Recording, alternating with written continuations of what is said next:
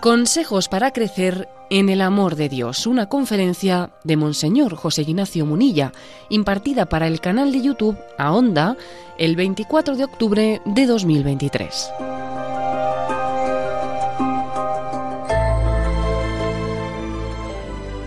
Consejos para crecer en el amor de Dios. Bueno, obviamente un tema como este se puede abordar desde muchos ángulos, ¿eh? desde muchos ángulos. Yo he decidido elegir uno, ¿eh? Eh, acogiéndome al refrán, al refrán de famoso, ¿no? Del, del, refranero español que dice el que a buen árbol se arrima, buena sombra le cobija. Entonces yo he dicho, a ver, consejos para crecer en amor, en el amor de Dios. Pues lo importante de acercarse a quienes han amado o vivido el amor a Dios en plenitud, ¿no? A los que han vivido el primer mandamiento de la ley de Dios de forma destacada, acercarnos a ellos y aprender de ellos, ¿no? Es decir, acercarnos a los santos. He dicho, me voy a acercar a los santos y voy a elegir a diez grandes santos, ¿eh? a diez grandes santos, para desde ellos dar diez, diez, consejos claves de cómo crecer en el amor de Dios. ¿no? Creo que una de las grandes desgracias es que que explican también la secularización a la que hemos llegado, es que hemos dejado de tomar a los santos como nuestras referencias, como nuestras referencias, y entonces pues, los referentes, las personas a las que miramos, en las que, en las que buscamos eh, novedad, en las que nos fijamos, eh, pues, en las que ponemos nuestra atención, pues son a veces personajes que tienen popularidad pues, por tema, pues, por cualidades absolutamente secundarias en vez de tener a los santos como nuestro referente, ¿no? Como nuestro referente. Os voy a, os voy a contar la anécdota de que ahora estoy haciendo eh, visitas a los colegios católicos, ¿no? Y una cosa que me hace mucha ilusión es que eh, cuando estás con los niños y te hacen preguntas, autopreguntas y preguntas al obispo, ¿no?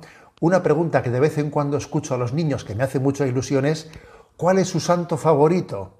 Y claro, me encanta que me hagan esa pregunta, porque un niño que te hace la pregunta cuál es su santo favorito, obviamente eh, está bien, o sea, apunta bien. Quiere decir que a él le han hecho entender que aquí es muy importante pues, tener referentes fuertes, ¿no? ¿Cuál es tu referente, tu referente en el que te sientes especialmente pues, identificado, ¿no? O sea, me encanta esa pregunta. ¿Cuál es tu santo favorito?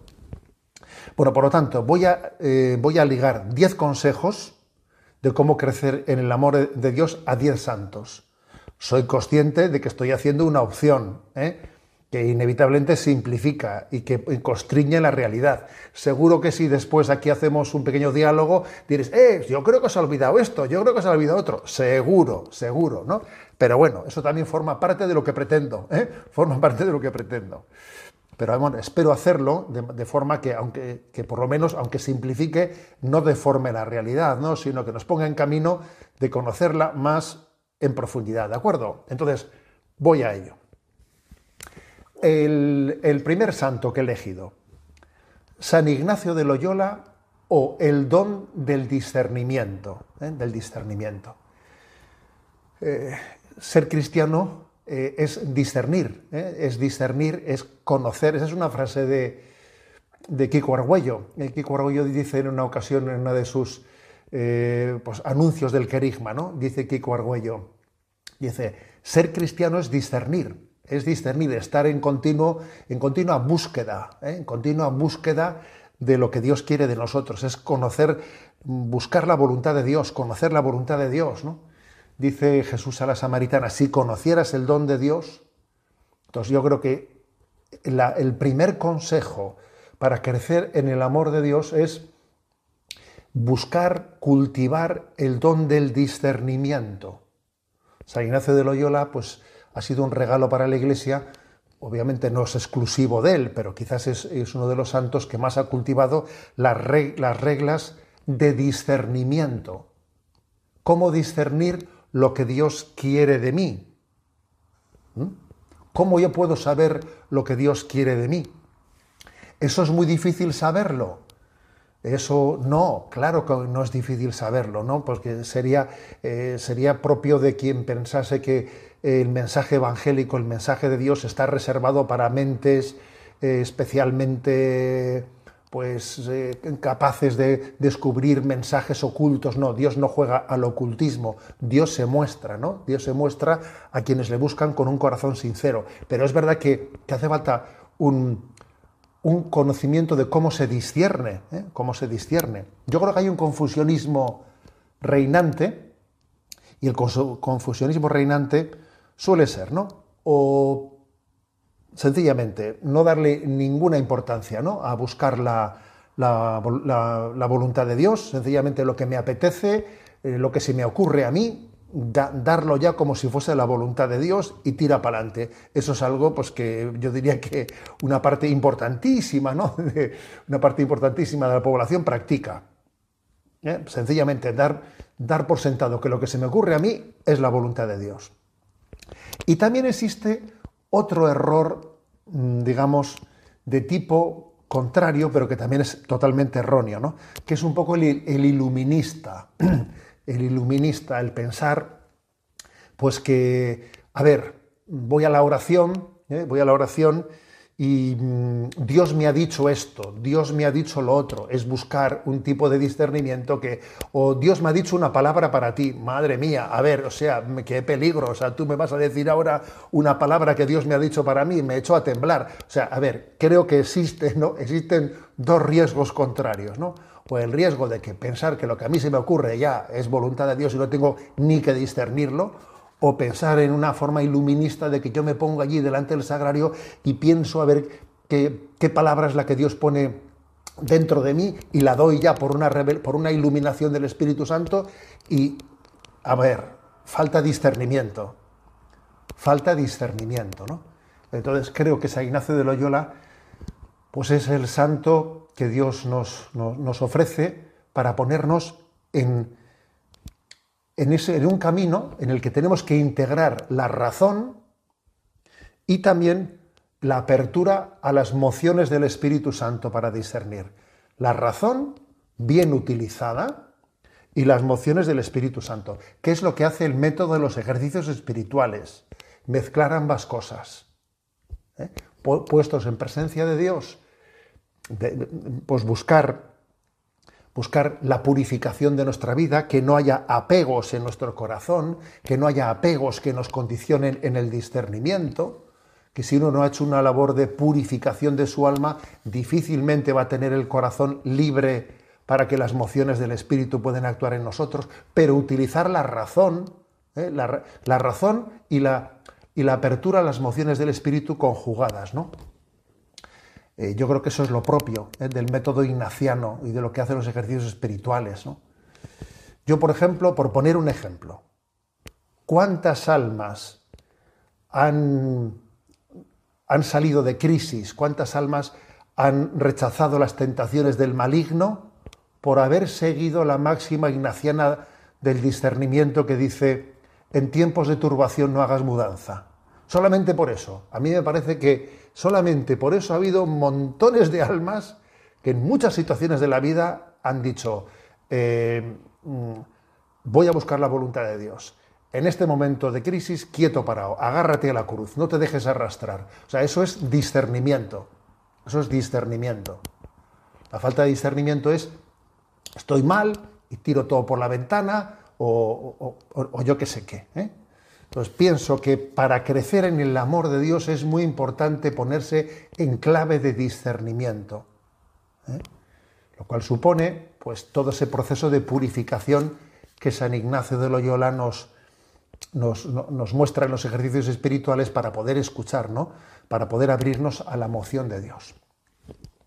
Segundo santo que he elegido, San Juan de la Cruz, que creo que es el que es paradigmático a la hora de hablar del itinerario, itinerario ascético, místico hacia la santidad.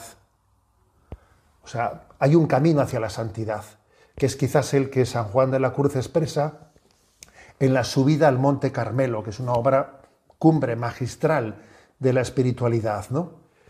en el que nos va, él lo, hace a su manera, pero en el fondo él está replicando lo que es la doctrina tradicional eh, de la teología espiritual de todos los tiempos en la Iglesia que han hablado de que hay como tres vías o tres pasos, ¿no? tres fases, que son la vía purificativa, la vía iluminativa y la vía unitiva. Purificación, iluminación y unión con Dios. San Juan de la Cruz lo hace, lo hace a su modo, ¿eh? Pero en el fondo esa subida al Monte Carmelo es para poder subir a la cumbre del monte, tiene que haber un proceso de purificación, de iluminación, para que en la cumbre nos unamos con Dios. Entonces, San Juan de la Cruz habla primero de la purificación activa de los sentidos, de nuestros sentidos, de la vista, del oído, del tacto, etcétera, del olfato, la purificación activa de los sentidos, la purificación activa de las potencias, es decir, de la voluntad y del entendimiento, y también habla de la purificación pasiva, de la purificación pasiva de los sentidos y de la purificación pasiva de las, de las potencias, ¿no? que eso es lo que llamamos pues también las noches oscuras, en las que pasivamente somos purificados. ¿no? Lo primero, lo de la purificación activa, es más propio de la mortificación, ¿eh? de la mortificación de nuestros sentidos. Eh, pues esto, esto puede parecer muy, pues una doctrina muy eh, elevada, inalcanzable, pero esto es algo, algo tan básico, por ejemplo, eso que veo, eso que quiero. A ver, pues eso es la purificación activa, de que uno no esté siempre con la, con la vista mariposeando en todas las esquinas, sino que sus sentidos, sus sentidos sean capaces de, de, centrarlos, o sea, de purificarlos, su memoria, su, su entendimiento, su voluntad, ¿no? Esto en el fondo es, esto responde a ese tirón de orejas que le hizo Jesús a Pedro. ¿Os acordáis cuando Jesús le dice a Pedro, Pedro, tú piensas como los hombres, no piensas como Dios? O sea, es decir, tu entendimiento tiene que aprender a ver las cosas desde, desde el Evangelio y no desde la carnalidad. Tu voluntad tiene que aprender, ¿no? A amar las cosas pues desde el Evangelio y no desde tu carnalidad, tus sentidos, es decir, la purificación de los sentidos, la purificación de la voluntad, la purificación del entendimiento, la purificación de la memoria, de la memoria, dice también San Juan de la Cruz, ¿no? Supone adentrarse en el camino de la mortificación, del que hablamos muy poco en esta vida, muy poco, el camino de la mortificación, ¿eh? lo cual no, tiene nada que ver con el voluntarismo ni con una espiritualidad jansenista, voluntarista, ¿no? sino tiene que ver con ese proceso en el que el Espíritu Santo va purificando nuestra vida, de manera activa y pasiva. Y os voy a decir una cosa, que la manera pasiva de purificación es la aceptación, cuando te toca aceptar muchas cosas que tú hubieses quizás deseado que fuesen de otra manera, pero te toca aceptarlas y decirle al Señor, Señor, lo acepto, lo abrazo, lo ofrezco. Eso es una purificación pasiva. ¿eh? Sobre todo que es por la vía de la aceptación. También una purificación pasiva son las noches oscuras famosas, ¿no? Bien, por lo tanto, eh, estábamos diciendo consejos para crecer en el amor de Dios el discernimiento de San Ignacio de Loyola, el tomarnos en serio el camino, el itinerario ascético místico hacia la santidad, ¿no? de la purificación activa y la pasiva, que dice San Juan de la Cruz. Tercero, tercer santo, Santa Teresita de Lisieux, o el caminito de la confianza, ¿eh? Que digo esto además, pues justo pues cuando, el, cuando el Papa acaba de publicar con motivo del 150 aniversario, me parece que es del nacimiento, de la muerte, no estoy seguro, de Teresita de Lisieux, pues una exhortación apostólica con, la, con el título de C'est la confianza, ¿eh? es la confianza. O sea, es la confianza la clave, una clave muy especial que descubrió Teresita de Lisieux. Que esto no quiere decir que el camino para crecer en el amor de Dios, ¿no? Para la santidad de Teresita de Lisieux sea un camino distinto, alternativo al de San Juan de la Cruz. No, no se puede interpretar así. ¿eh? Digamos que es una formulación distinta en la que de una manera muy sencillita, muy sencillita, Teresita de Lisieux llevó adelante pues todo eso que San Juan de la Cruz de una manera tan, tan así extensa eh, explica en su vida Monte Carmelo de purificación activa de los sentidos, purificación activa del entendimiento, de la voluntad, de la memoria, purificación pasiva. Bueno, todo eso que puede parecer como muy complejo, Teresita de Lisieux tuvo como la intuición, la intuición de que en la vida espiritual se da un salto de gigante, un, salto de gigante, eh, haciendo el acto de confianza. Yo me fío de Dios, confío en Él, veo que la obra de la santidad eh, es superior a mis fuerzas. Eh, intento purificarme y casi me mancho más que me purifico.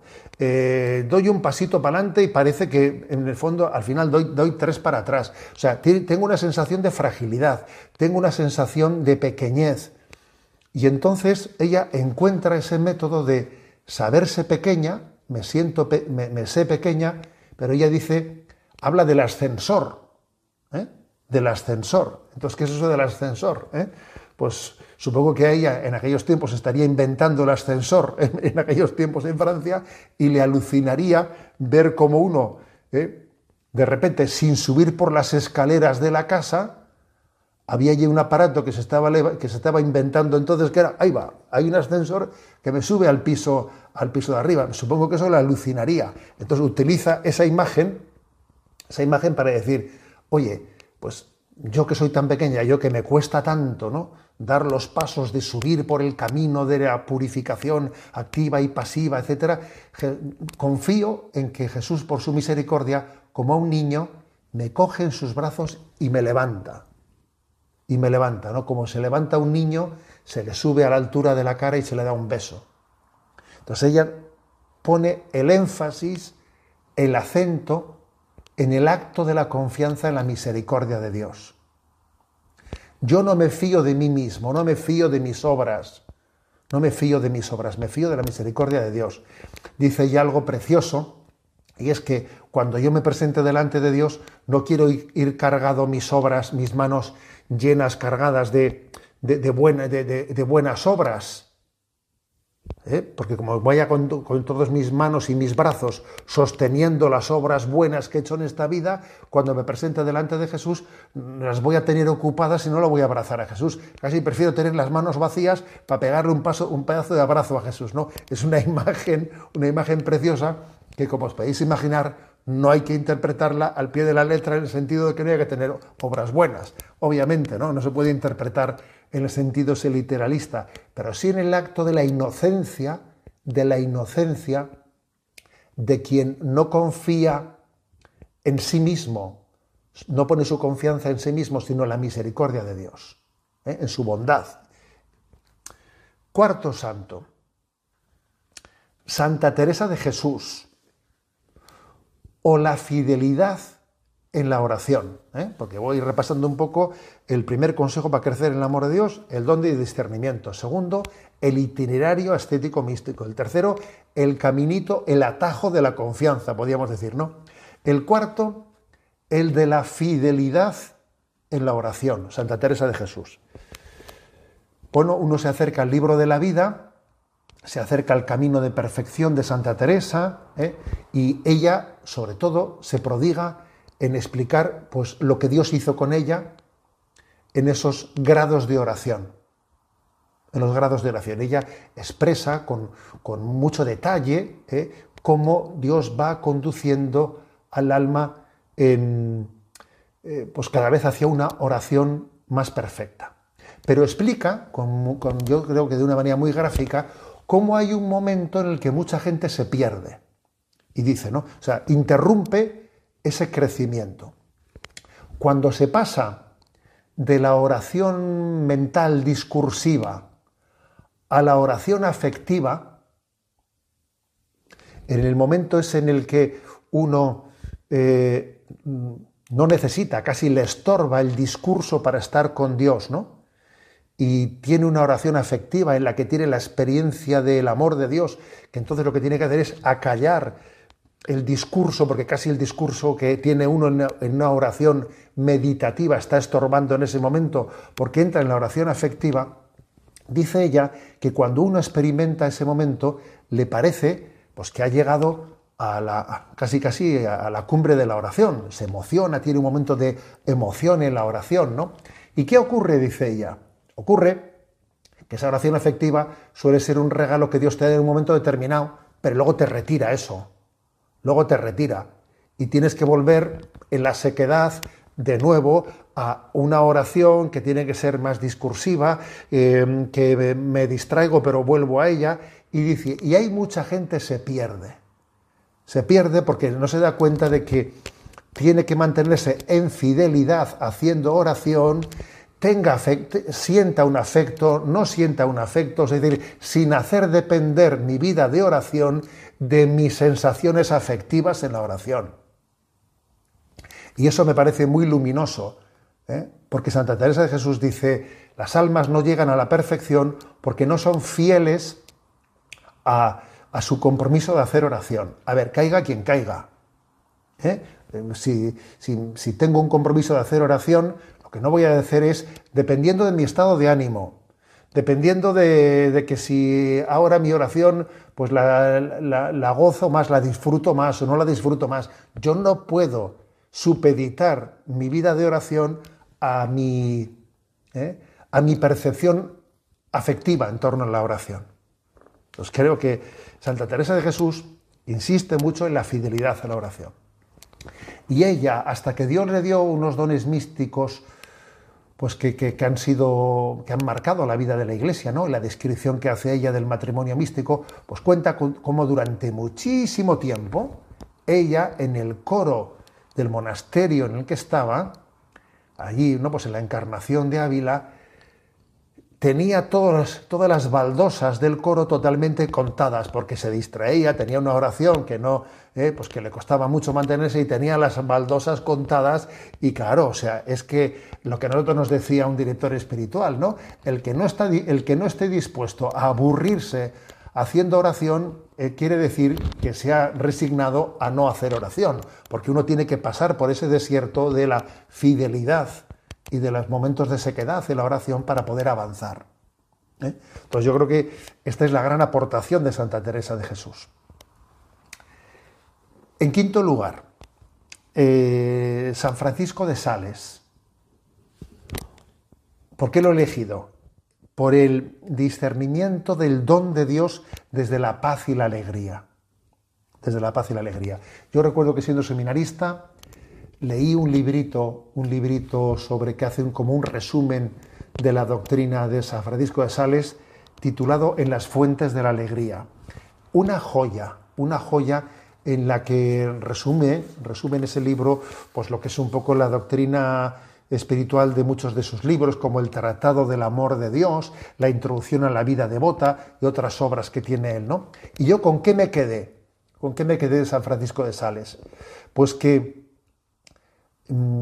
que cuando algo es de Dios, o sea, cuando obramos ¿no?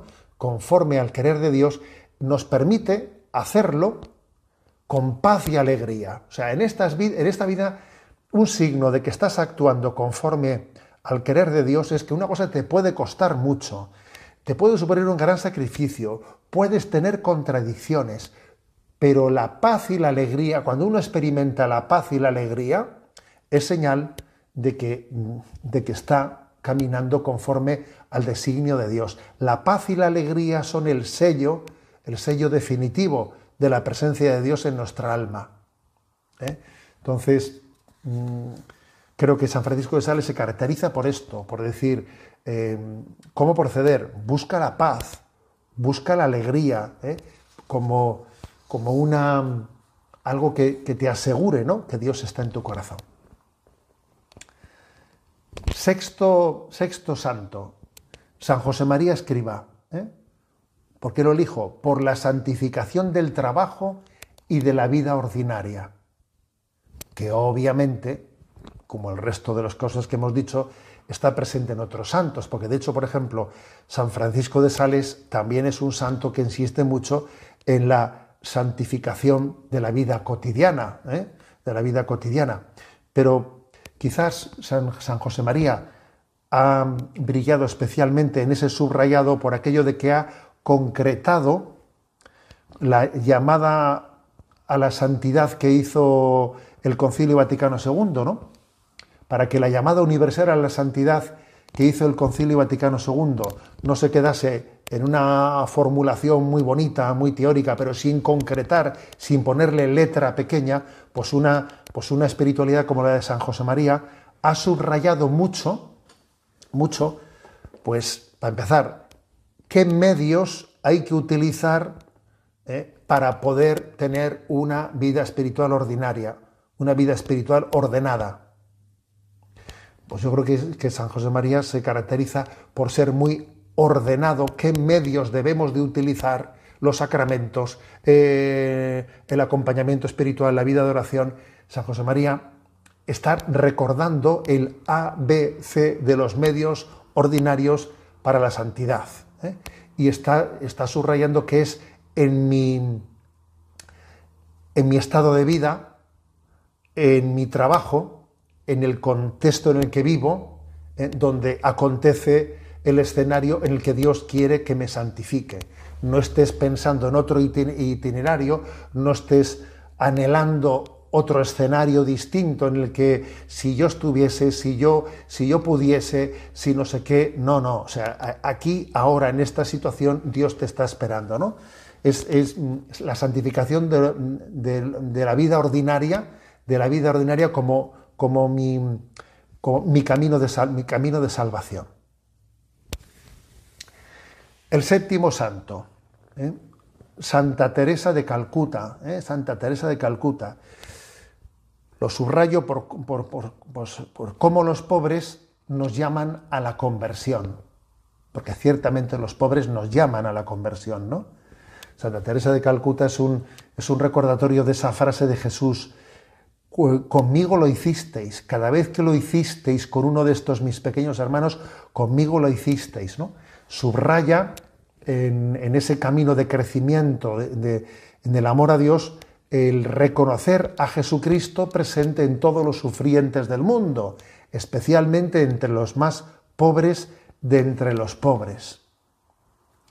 Y además subraya pues un método, un método de, de practicar la caridad que es tan sencillo, tan práctico como el uno a uno. ¿Me explico? O sea, a ver, ¿cuál es el método? ¿Cuál es el método? ¿Tú qué método, qué estrategia tienes? Pero qué estrategia ni qué método. O sea, sencillamente es uno a uno. Lo que, el, aquel que me ponga Dios cerca, cerca de mi vida. Es el método del buen samaritano. Yo pasaba por ahí y este estaba herido y a por el que voy. ¿eh? A por el que voy. Entonces, em, es una, una inmensa aportación ¿no? la que Santa Teresa de Calcuta hace de subrayar que la caridad cristiana se hace movidos por el amor, por el amor de Dios, ella dice, no, yo solo soy un lápiz con el que Dios escribe una carta de Dios al mundo. O sea, ella es consciente de que la obra de la caridad está movida por Dios, es Dios el que mueve la caridad. Pero además también la caridad está dirigida al mismo Cristo, al mismo Cristo, el cual está presente en, las personas a las que ayudamos, ¿no? O sea, en el fondo, Dios me mueve a la caridad y, la caridad la estoy dirigiendo a Dios presente en, todos, en todas las almas sufrientes. Octavo santo, ¿eh? octavo, San Juan Pablo II. ¿Y por qué lo elijo? Pues por la llamada a la evangelización, ¿eh? por la importante que es que para crecer en el amor de Dios estemos centrados en la evangelización, en la evangelización. ¿eh? Crecer en el amor de Dios es, es, tener celo apostólico, tener celo por la salvación de las almas. San Juan Pablo II subraya pues, el hecho de que tenemos una vocación misionera inherente a nuestro bautismo, que existimos para evangelizar, que tenemos que tener esos sentimientos esos sentimientos del corazón de Cristo, en los cuales cuando veía a las multitudes sentía lástima porque los veía que estaban como ovejas sin pastor, como ovejas sin pastor. Entonces San Juan Pablo II pues es el padre de la nueva evangelización y es pastor de pastores. Y ciertamente si uno no tiene hambre y sed de las almas y no tiene celo apostólico y no tiene deseo de, que, de dar su vida por la evangelización, es imposible que crezcan en el amor de Dios. O sea, crecer en el amor de Dios está ligado al celo apostólico y al deseo de la evangelización. Noveno santo, noveno, ¿eh? San Francisco de Asís, o la pobreza evangélica, ¿eh? o la pobreza evangélica. Bueno, se trata de subrayar como en ese, en ese proceso de crecimiento en el amor de Dios hacia la santidad hay una centralidad de la primera bienaventuranza. Bienaventurados los pobres de espíritu. Los pobres de espíritu.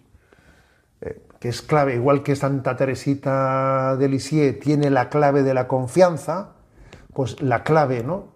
La clave de Francisco de Asís eh, es, la clave, es la clave, perdón, de la pobreza evangélica de la hermana pobreza, del despojamiento, del despojamiento, pues porque en el fondo tantas cosas en las que nos apoyamos, cosas materiales, cosas eh, bueno, pues de mediaciones humanas, a veces pues todas esas apoyaturas en las que nos ponemos, pues en el fondo nos acabamos apegando a ellas y no tenemos a Dios como nuestro tesoro.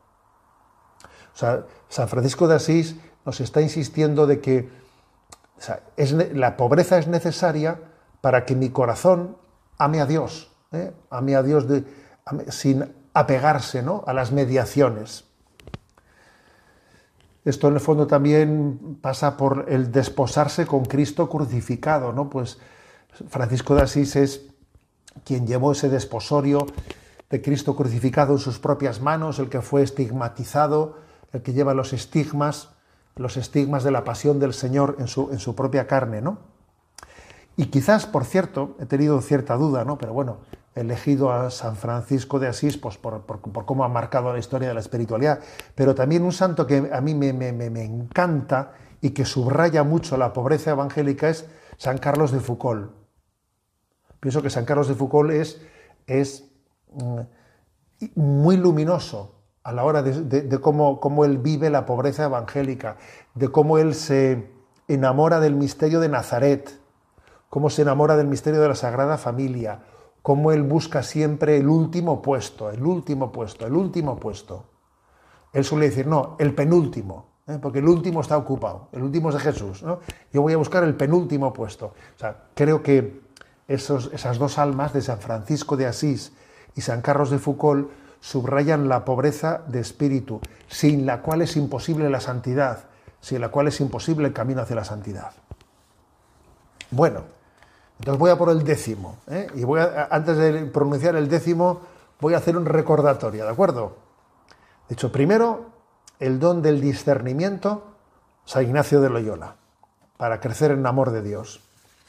Segundo, el itinerario, tomarse en serio el itinerario ascético, místico, de crecimiento, de purificación, de iluminación, San Juan de la Cruz. Tercero, el caminito, el atajo de la confianza, ¿eh? Santa Teresita de Lisieux. Cuarto, la fidelidad a la oración, Santa Teresa de Jesús. Quinto, el don del discernimiento en torno al don de la paz y la alegría, San Francisco de Sales. Sexto, la santificación del trabajo y la vida ordinaria, San José María. Séptimo, ¿eh?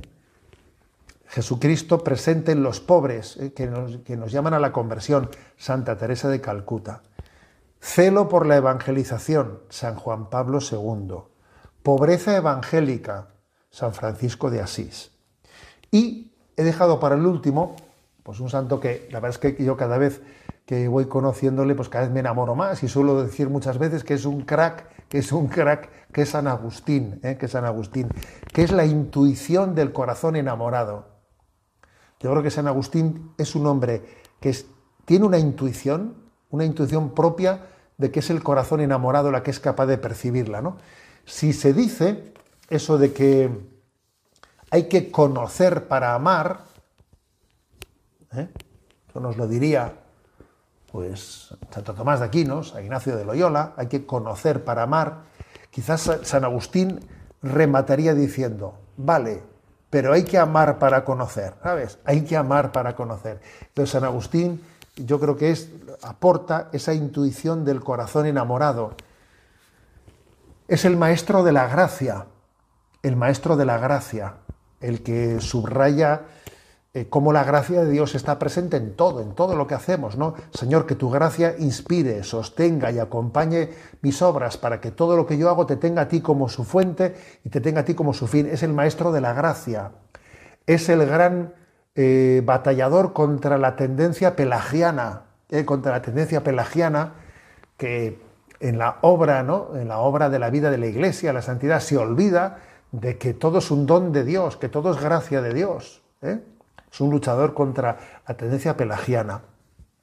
Y creo que es básico, ¿eh? es básico confiar en que Dios culmina su obra. El que comenzó en nosotros la obra buena, Él la llevará a término. Es la intuición, ¿eh? la intuición del corazón enamorado de, San Agustín.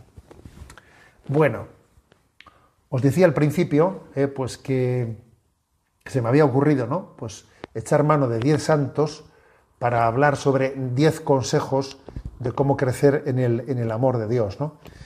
Eh, es muy importante, obviamente, ¿no? pues que, tengamos esas referencias, ¿no? que tengamos esos amigos fuertes en, los santos y, ver cómo estos consejos no son teóricos, sino que en ellos, en cada uno de ellos, han, han sido experiencia de vida que ahora la comparten y la comunican con nosotros. También se me ocurre, se me ocurre, ¿no? Por, por decirlo, pues finalizando, que quizás, en mi opinión, para mí, de, del magisterio del Papa Francisco, la obra más, eh, vamos, la, la, la, perla, la perla preciosa, que ha pasado muy desconocida, es Gaudete et exultate, precisamente sobre la santidad, sobre la llamada a la santidad. Pues es, curiosamente es lo que menos se menta y se cita, ¿no? Pero creo que esa exhortación Gaudete Sultate de Papa Francisco, en el cual habla de los santos de la puerta del lado, en el cual habla de, intenta popularizar, que no banalizar, no popularizar la santidad, pienso que es una también un documento muy importante, ¿no? que nos puede. No, no, habla de los medios para la santidad, no, quizás no, no se centra en eso, ¿no?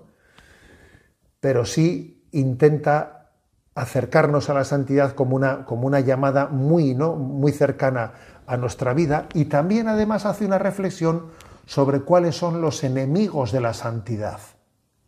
Creo recordar que es el capítulo tercero o cuarto, muy bien no, no, no lo recuerdo, pero habla de los enemigos a la santidad y se refiere a la tendencia pelagiana y a la tendencia gnóstica como los dos enemigos principales de la santidad. O sea que también, además de hacer este recorrido por los diez santos, también pues creo que un buen consejo ¿no? con el que concluir esta reflexión podría ser el retomar la lectura de Gaudete et Exultate, de esa exhortación apostólica, de la cual yo creo que se pueden aprender como muchos consejos concretos para crecer en el amor de Dios y en la esperanza, ¿eh?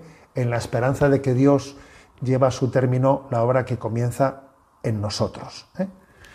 Bueno, eh, recuerdo que en una ocasión leí un texto de Santo Tomás de Aquino en el que él pregunta, pregunta, ¿qué, ¿cuál es la condición principal, eh, principal para poder, ser, para poder ser santo? Y responde Santo Tomás de Aquino, desearlo. dice él eso, desearlo. A ver, dice aquí, la condición principal para la santidad es desearlo, tener un verdadero deseo, ¿eh? una verdadera esperanza. El deseo, Dios nos dará la gracia de que se convierta en esperanza. Y el Espíritu Santo nos da la, no, gracia de que, la esperanza no, es utópica, sino que, sino que en Cristo pues, se ha encarnado y se nos ha donado. ¿eh? Y se nos ha donado. O sea que yo creo que tenemos, por lo tanto, pedirle, Señor, aviva mi deseo, ¿eh? aviva mi deseo de santidad y de crecimiento en el amor de Dios. Ahí os dejo ese elenco, ese elenco de santos, y ahora cada uno dirá, pues yo hubiese puesto, yo hubiese puesto, que seguro que sí, pero bueno, ¿eh? ahí os lo dejo para vuestra reflexión.